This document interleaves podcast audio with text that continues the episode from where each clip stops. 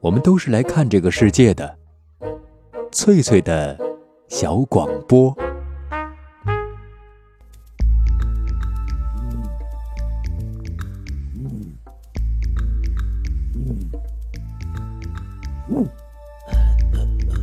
寻访华夏文明，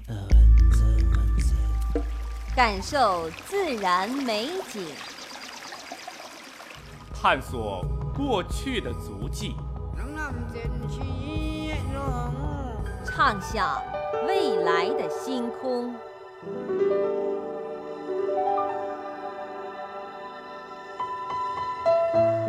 在南海，在兴安岭，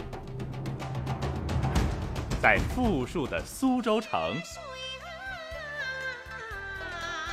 一瞬间跨越万水千山，神州任我行。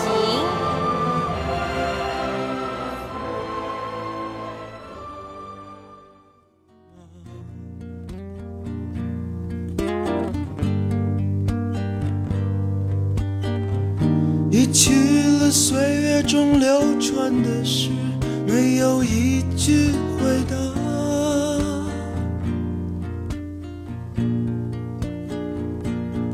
走过风尘路，你在水。收音旁的各位好朋友，欢迎准时收听海峡之声广播电台正在直播的旅游节目《神州任我行》，我是冯翠。每天晚上的十八点到十九点都和您空中有约。中盛开的花，美得叫人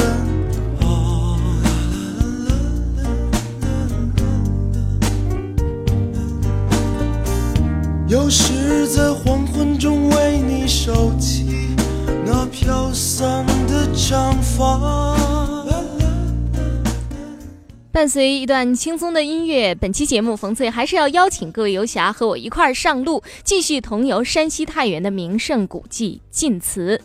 在上期节目当中，我们介绍了晋祠的具体位置，还有它营建时的历史背景，以及祠中建筑布局，我们都做了了解。晋祠是自然景观和人文景观完美结合的一个风景名胜区，比如说圣母殿、鱼沼飞梁、献殿都享有国宝之称，周柏、南老泉、宋塑仕女像都被誉为晋祠三绝，这些都是晋祠风景区的精华所在，我们千万不能错过。到我们曾有的家，曾经是无意中说过的话，你还记得？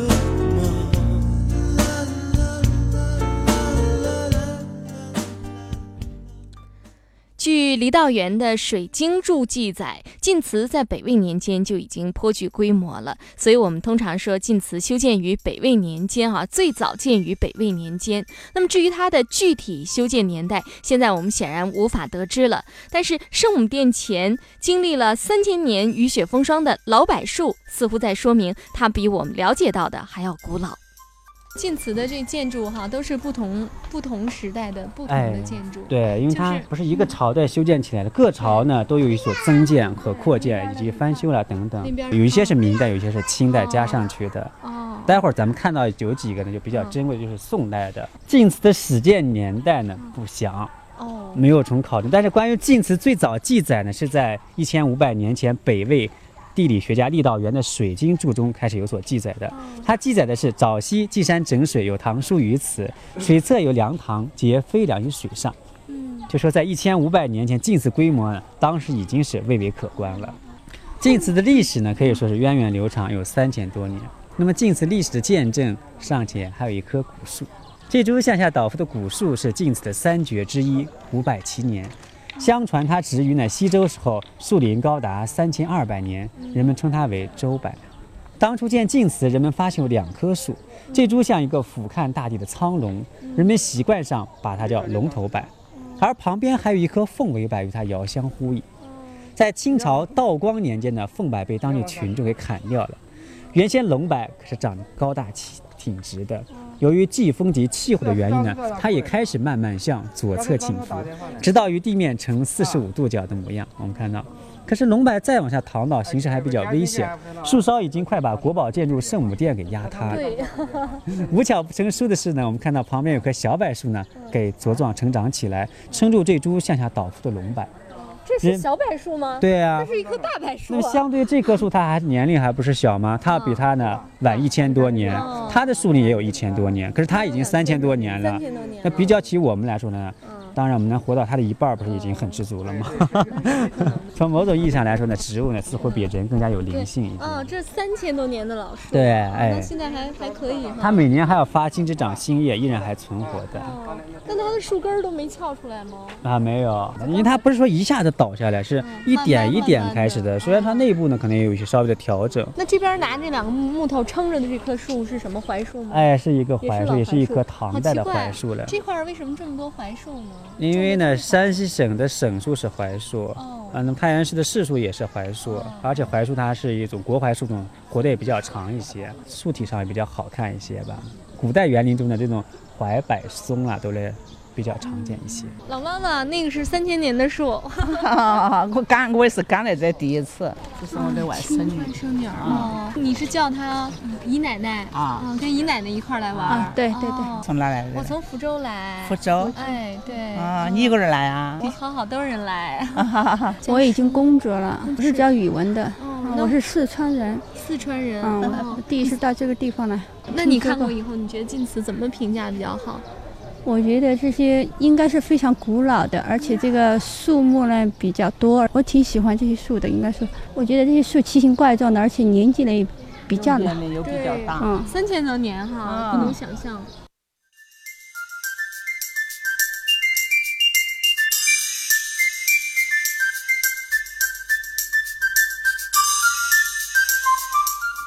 欢迎朋友们继续收听正在直播的旅游节目《神州任我行》，冯翠伴您一路同行。刚才我们听到的是啊，一对游人哈，一位老人家带着自己的这个外甥女儿一块儿到晋祠来玩，他们都是从四川来的。那么晋祠的参天古树的确给这些游客留下了深刻的印象。周柏相传是西周时期种下的，树身向南倾斜。刚才导游马小军介绍哈，它大概和地面呈四十度角，树叶都已经披。浮到圣母殿的殿宇之上了。九百多年前，宋代的文学家欧阳修曾经这样赞叹它的古老：“地灵草木得鱼润，郁郁古柏含苍烟。”意思是说，这儿的一草一木啊，得到了泉水的滋润，郁郁古柏含苍烟。这是描述古柏的长得真是茂盛啊。那欧阳修早已作古，被泉水滋润的老柏树依然是苍劲挺拔。我想啊，总有一天我们也会老去的。但是我相信晋祠的千年古柏会继续长新枝、发新芽。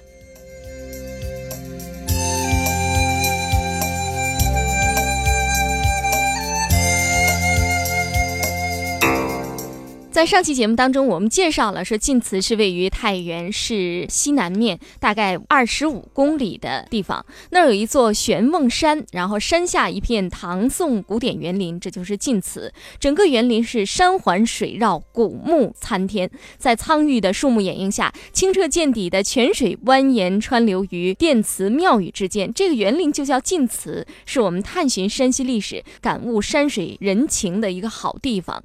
要提醒各位好朋友，千万要注意，晋祠三绝指的是圣母殿旁的一株周柏，具有三千年树龄的老柏树，还有就是宋氏女像，还有南老泉。另外，这个圣母殿也是相当的漂亮。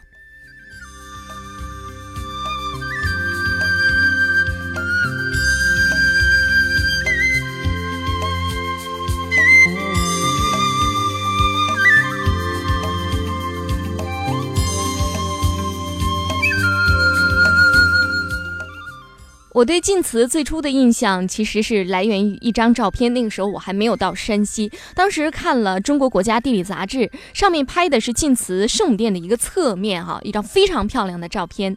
屋檐下尖尖的斗拱船昂，还有鳞爪毕现的木雕盘龙、斑驳的匾额，都让我觉得照片上的所有一切都是古代建筑师的一种精神期许。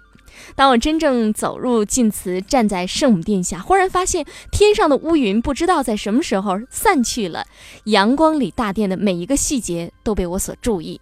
用什么来形容这座宏伟的殿宇呢？用雄奇、用庄重这些词汇用在晋祠的圣母殿上，都显得干瘪无力。但是我也找不到其他更好的办法，我还是把我看到的一切尽量详细朴实的讲给您听。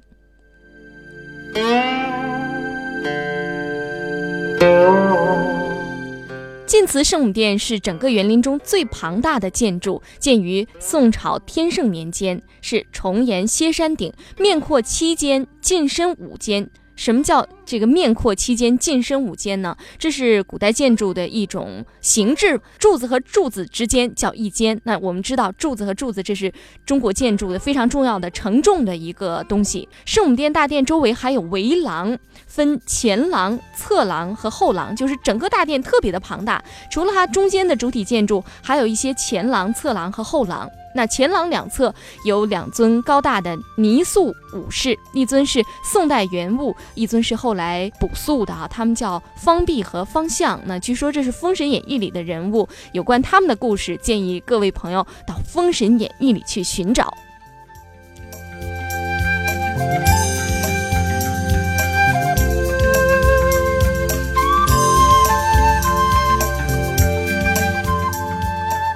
两尊泥塑武士的彩绘都有一些剥落，但仍然是威风凛凛。大殿采用的是减柱法来营造的，这是古代一个时期的建筑特色，就是尽量减少柱子的数量，使得室内空间得以扩大。那减少了柱子的数量，其他所用的柱子就要加大加粗，这样才能够承接我们中国古典建筑上面一个庞大的大屋檐。圣母殿除了外围承重的木柱，殿内一根柱子都没有啊，特别的神奇，显得整个空间非常宽敞。不但增加了高大神龛中圣母的威严，而且为它设置其他塑像也提供了很好的条件。整幢建筑物是古朴豪放又不失俊美，绝对是中国古建当中的精品。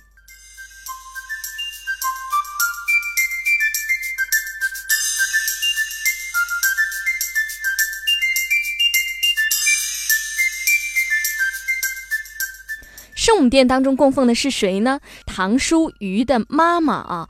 叫义江，义江她是姜子牙的女儿，周武王的妻子。武王伐纣，朝代更迭，哈，那也是啊一个朝代的君主。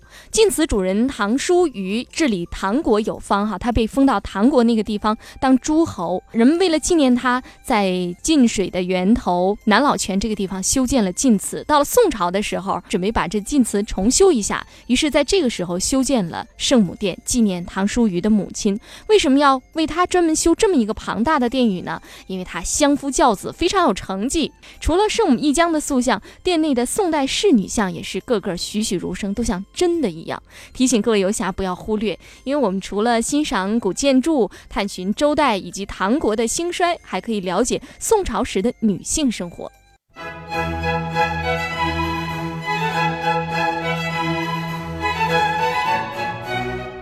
海峡之声广播电台。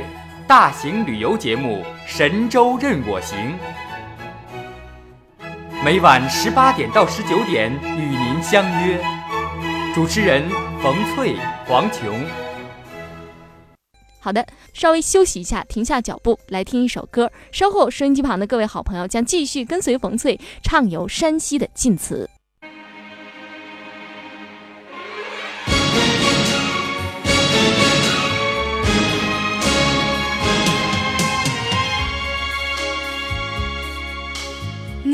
心是我永远的。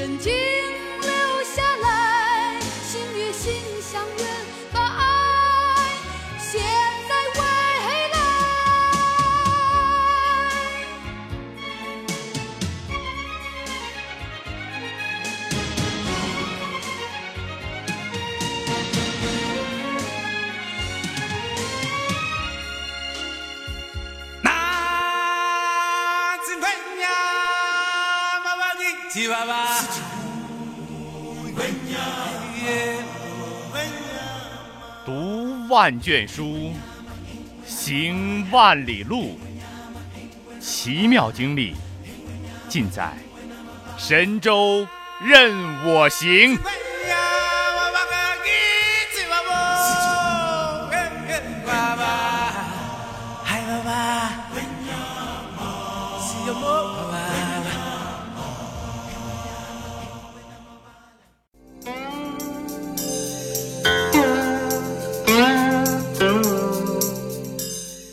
收音机旁的各位好朋友，这里是海峡之声广播电台，我们使用中波六六六和调频九零点六为您直播旅游节目《神州任我行》，我是冯翠，通过空中电波向您问好。前面我为大家详细描述了山西晋祠的圣母殿，接下来我们来听一听导游马小军的精彩讲解，加深一下对他的印象。圣母殿是晋祠主殿了，那它已经有九百七十多年的历史了。面阔七间，进深六间。一二三四五六七，那是这样数的。哎，它不是数柱子，而是数两个柱子之间，哎，这就是一间。它肯定是奇数，它不可能偶偶数就当中间立了一颗柱子了。顶上写的是显灵昭济圣母，是圣母殿主人圣母的封号。这奇怪哈，你说这个晋祠的主人。反而还没有他晋祠主人的妈妈有名气啊！为什么就当地人就这么推崇圣母呢？圣母她头上戴着光环，她是一个特殊的人物。哦，她是姜子牙的女儿啊。哦，那么姜太公钓鱼可是是妇孺皆知了。姜太公也是一个封神大权的实权人物啊。对。哎呀，她是周武王的太太啊。哦。同时是整个晋子主人唐叔虞及周成王的妈妈。因为古代不是讲究母以子贵，妻以夫荣吗？对。那么在北宋的时候呢，翻修唐书于此的时候，表彰他母亲的相夫教子有方，就给他修建了规模宏大的圣母殿了。说他武王伐纣，就朝代更迭，嗯，然后他这儿子又建立唐国，嗯啊，然后兴盛一方，哎，所以。把它放到这儿了，是吗？啊，同时呢，就是历史史学上对这个圣母呢，她原名叫易江啊，对她这个评价也很高。著名的这个教育学家孔子呢，就对她评价说：从古至今呢，这个古代的贤人呢有十个，嗯，但是呢，只有一个是女性。那么这个唯一的女性就是指的易江。哦，古代呢，皇帝或诸侯的母亲可以叫做圣母的。圣母，比如说她是成王的妈妈嘛，叫圣母。当然，可能西方的圣母玛利亚也是有所区别的。在圣母旁边呢，我们看到有一组雕塑，是一组宋代的雕塑。那么这组雕塑呢，是国家一级保护的宋代仕女彩塑。它好在什么地方呢？它们真实的反映了北宋的宫廷制度，而且雕塑大师呢，在塑造这组作品的时候呢，相当准确地掌握了人体的比例关系和人体的解剖关系。它们最珍贵一点还在于是人的雕塑。摆脱了我国自南北朝以来一直给宗教题材人物塑像的束缚，塑造的是活生生的宫廷，是吧？哎，对啊，他就说是比文艺复兴时候的雕塑还要早几个世纪。你看，不仅仅是在我国，在世界上雕塑史中都是非常难能一见的艺术珍品。你说它反映了当时宫廷的这个。等级是哎，对啊。那从哪能看出它？每一尊其实从事职位都是各不相同。我们从旁边来看一下，其中呢有宦官像五尊，身着男服的女官像四尊。此外的侍女呢，根据这个程度不同呢，我们就把它分为音乐歌舞侍女、洒扫侍女、奉饮食起居侍女。而且通过它摆放位置呢，也看出来，贴近圣母内侧的是文印翰墨的，替圣母从事一些呢办公室工作的。嗯。此外呢，远离的就是一些呢从事。底层的一些粗笨活的洒扫侍女，嗯，它分得很严格的。我们看到这边就是文印翰墨的，文印汉墨，正正的玉玺的，捧印令官的。人们说他的职位和办公室主任有点相似。旁边挨过去的是一个着南服的女官像，替圣母从事抄抄写写的，相当于圣母的秘书小姐。我们看到有一个拿木棒的吗？那个是一个执家法的，替圣母掌管借条刑律的。这面就是办公室工作的人员。正对面这组呢是为圣母从事梳洗打扮的，嗯嗯，有捧着一个红色盒子的是胭脂盒，为圣母化妆的，旁边还有个递毛巾的小侍女的形象。哦，在四十二尊崇像中地位最低下一组呢是这面组，因为圣母从事的是最底层的粗笨活的洒扫侍女，长期干力气活，身体有些微微的变胖和变形了。我们看到前两位呢手中东西给丢失了。但姿势告诉我们是两位正在扫地的侍女，拿扫把的哈。哎，嗯，第三个知道是什么吗？拿了一个棒子。哎，那是一个棒槌。棒槌。棒槌是干什么？哎，洗衣服的侍女。嗯。旁边一个瘦瘦的是一个跳舞的，哦哦，跳舞的年纪大了，跳舞动被贬到后宫做一些粗活杂活。哦哦这个双手合十、肩上搭着毛巾的、嗯做饭的厨师，哦古代跑堂不是肩上搭着毛巾吗？看到此时此刻扳着手指头在愁眉苦脸的想，该为师母做什么样饭菜，不让师母满意，不然满脸都是忧愁的神情。哦这组雕塑已已经深入到这些呢侍从像的内心世界刻画中去了，哦。个个都是口有情，目有神，姿势自然，呈现出极不相同的思想感情来，因而被誉为是古今中外历史上最伟大的雕塑作品之一了。旁边的这组呢，也是贴近圣母内侧的，替圣母从事的是献歌献舞的演员。嗯，众多侍女像中，第二位呢塑造尤其的突出。她那低着头，头上戴一朵红花儿，你说那个是一个发型叫包髻，包着一个红色的绸子似的东西。哦就是拿布把头发包起来。哎，对，叫包髻，手中还拿着一个卷巾，可以看到相貌相当的清秀，一种含羞带笑的表情。她在宫中相当于是为圣母唱小旦的一个女演员。啊，唱戏的。对，正面看她的唇角带着微笑，满脸都是娇羞的模样，好像刚刚为圣母唱完一曲，受到圣母的夸奖，嗯内心显得非常感激和满足的神情。嗯嗯但如果您从里面来看的话，会发觉她这个眼睛呢变得红肿，眼角含着泪水，满脸都是悲苦的模样。古代演员地位非常低下，他朝着圣母这一面呢是强颜欢笑，但内心呢要感叹自己的青春年华葬送在这深宫庭院之中，内心非常空虚和没落。他被称为四十二尊崇像中呢塑造最完美的一尊侍女像。最复杂哈。京剧大师梅兰芳呢对他的评价颇高，写诗称咏到他说是一笑一颦，四树生平。那这个大殿圣母殿也是宋朝建筑？哎，宋代它是北宋建筑的一个典型的代表作。它这个就是每一个柱子上都盘着龙，这好像在其他的建筑当中。它这个是我国现存最早的木质盘龙柱子。哦我们在那个山东曲阜呢，也可以见到这种盘龙柱子，但它那个石雕是生浮雕，像这样用木头雕刻出来再盘好的龙呢，圣母殿里头呢是保存的我国。那你说它这是怎么盘上去？它不是镂空雕刻，是用拼接过的。哦你要同时用铆钉来把它哦，铆就是雕好了以后，然后把它拿上来，这样盘哎，对对，我们看到这边有钉子啊哦之类的，这种钉子把它再钉上去的哎，这个都有毛笋的接口。它这个是由于木质结构比较坚硬，都刻的鱼鳞都非常的细致，对的，嗯。而且九百多年保存的还相当的完整啊。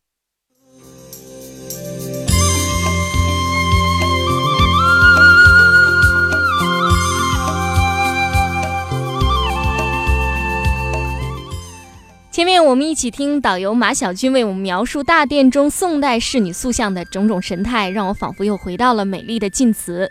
为了保护圣母殿中的各种文物，大殿的木门呢是用那个木栏杆哈封起来了。虽然我们没有办法亲近宋代艺人精心制作的艺术珍品，但是还是可以看到或丰满或苗条，面庞或圆润或清秀，神态各异，口目传情。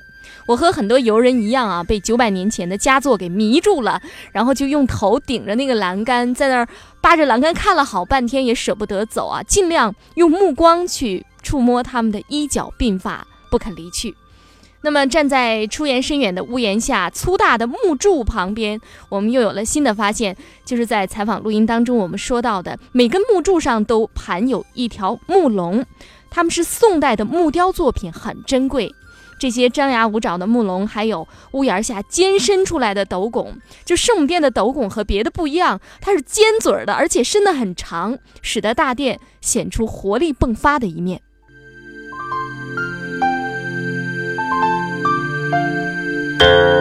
前面我们用了很多时间说这个宋代的仕女像，如果您有机会到山西晋祠，您自己亲自去体验一下。看看是不是冯翠所说的那样，那样的传神哈，那样的栩栩如生。那么走出圣母殿以后，我们再转到大殿前方，准备要给大家说一说中国建筑史上的桥梁珍品，叫做鱼沼飞梁。鱼就是我们吃的那个鱼，沼呢三点水一个沼，鱼沼飞梁，梁就是桥梁的梁。鱼沼就是鱼池的意思，古人称水塘圆者为池，方者为沼。圣母殿前的水池是方形的，所以就叫它沼。至于飞梁，指的是沼上的桥。据说早在北魏时期，沼上就建有飞梁了。沼中的小八角形的石柱橱是北魏原物。石柱处就放柱子那个基座，三十四根石柱上放置着斗拱，然后承托梁坊，然后再结成十字形的桥板，通到东西南北四个方向上。直通圣母殿的这个东西桥面是宽阔平坦，南北桥面呢是略向下垂，如同大鸟展翅，所以叫做飞梁。据古建专家梁思成说，这样的结构在中国建筑史上乃是唯一的孤立。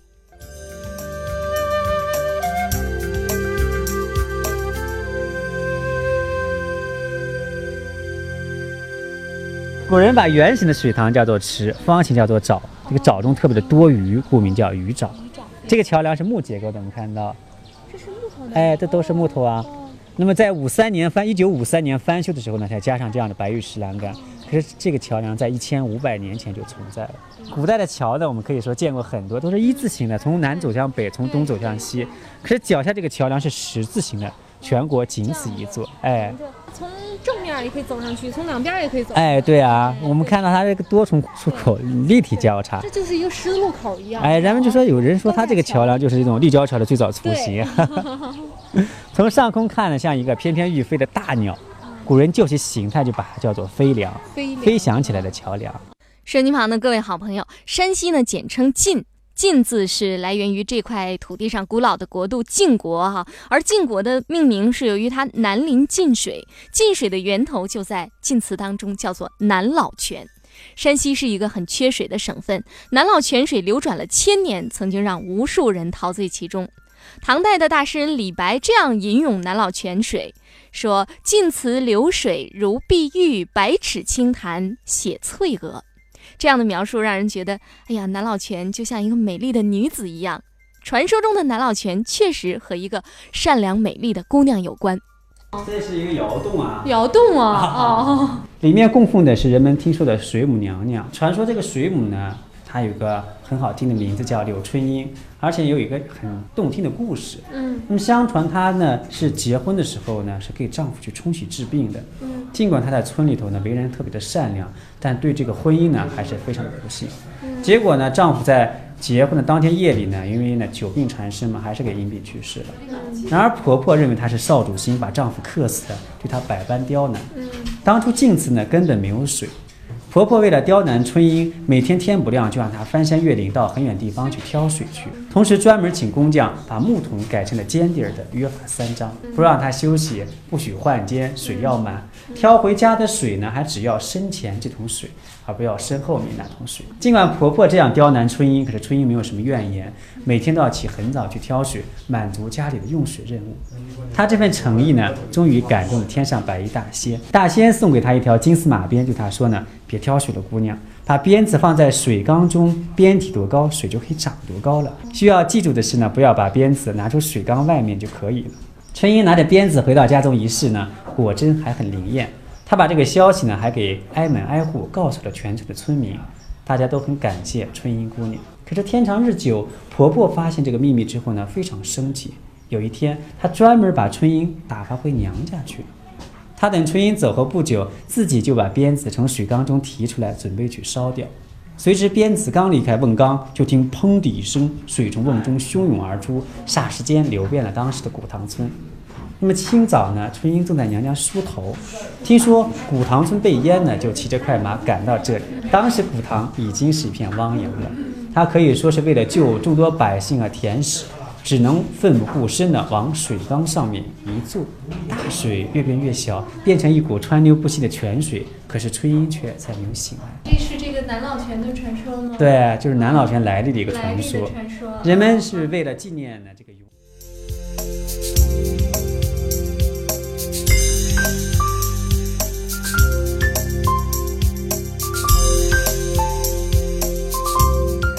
刚才我们听了有关南老泉的传说。当年啊，李白可以乘舟而来，去欣赏南老泉水的曼妙身姿。但是现在水量已经远不如从前了。在山西采访，我有一种感觉，就是觉得水啊特别的珍贵。所以今天晚上，冯翠想把南老泉水清澈的声音送给大家，祝愿您永远年轻，祝福南老泉水长流不息。哇，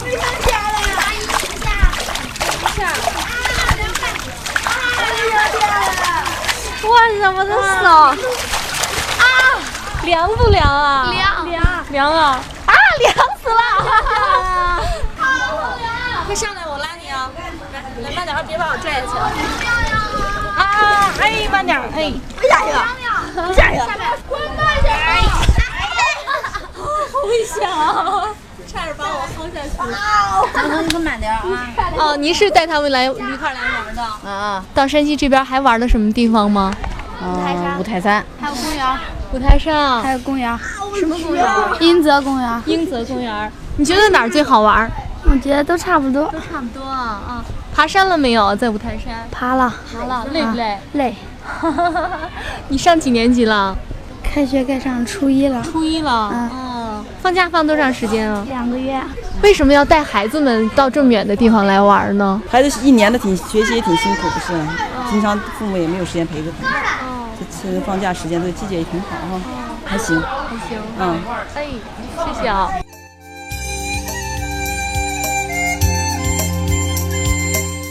欢迎朋友们继续收听正在直播的旅游节目《神州任我行》，主持人冯翠通过空中电波向您问好。在晋祠中，我们还有个意外的发现，就是发现了一座王氏宗祠啊！王氏宗祠为什么会出现在晋祠之中呢？王家和这个姬姓有什么联系吗？晋祠对于声音旁的王姓朋友来说有不同凡响的意义，让我们听导游马小军为我们解开谜团。这个祠堂呢，环境特别的清幽，叫晋西书院。它是明代重臣的王琼为其子孙讲经习文的地方，建于明嘉靖五年。在一九九三年六月翻修的时候呢，应海外王室多次恳请，新辟了这个紫桥祠，作为王室寻亲祭祖的一个祠堂。哦，王家祠堂。对，紫桥祠里面供奉了一个非常年轻的少年，他姓姬，名静，字子乔。他是周灵王的太子，从小就很聪明。周灵王的孩子。周灵王的。周灵王的孩子，就是要继承王位的太子。哦，那最后怎么姓王呢？呃，他后来呀，他不是生性特别耿直嘛，很小就能帮助父亲治理天下。可是有一回呢，发大水，古洛二水泛滥，要把这个城墙呢快要淹没了。周灵王就想着说是把这个城墙保护起来，填土筑坝。可是子乔认为那样做的话呢，势必会把水源呢引向老百姓的居室和田地，淹没百姓的良田，引起民怨的，认为那是昏君的做法。他生心耿直，把这个想法告诉了父亲之后呢，被灵王呢一怒之下了贬为了庶民。他被贬之后呢，就在太原呢定居下来。他的儿子叫做宗敬，曾经呢做官做到司徒，可是他看到王室没落，也随同父亲呢一同归隐到太原。开始呢，为太原百姓做了很多的好事，人们出于感激啊，可是根本不知道他们是从哪里来的人家，只知道呢是从王室出来的人家，是王室的后裔。嗯，于是就把他们王家王家的叫开了。哦，所以就改姓王了。对他儿子宗敬呢说，干脆呢我就把姬姓呢改姓姓王了，这样子乔就成为我国历史上第一个姓王的人。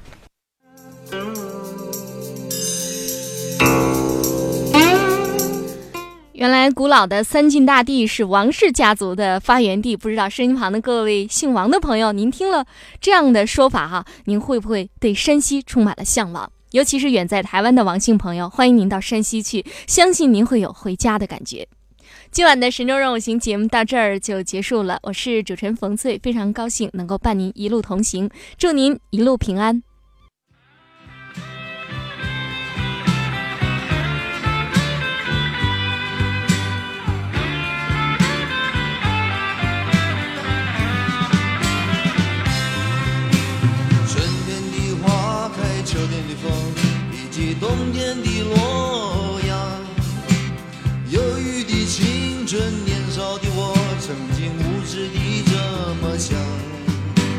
风车在四季轮回的歌里，它天天的流转。风花雪月的诗句里，我在年年的成长。流水它带着光阴的故事，改变了一个人。就在那多愁善感的初次等待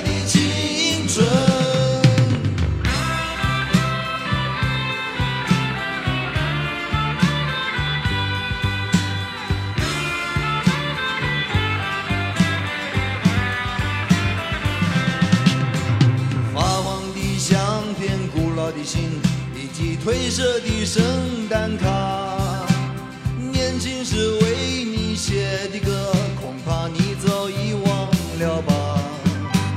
过去的誓言就像那课本里缤纷的书签刻画着多少美丽的诗可是终究是一阵烟。流水它带走光阴的故事改变了两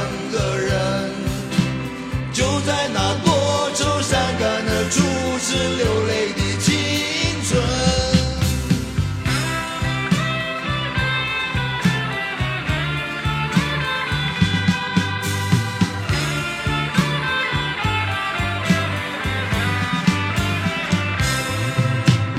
遥远的路程昨日的梦以及远去的笑声在世的见面我